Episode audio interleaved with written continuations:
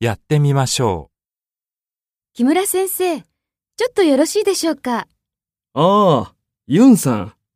何ですか実は再来週、国から友人が来日するので、うちで歓迎会をしようと思っているんです。ええ、そうなんですか。それで、よろしかったら、先生もいかがかと思いまして、いらっしゃいませんか私が行ってもよければ、ぜひ。いつですか先生のスケジュールを伺ってから決めたいんですが、わかりました。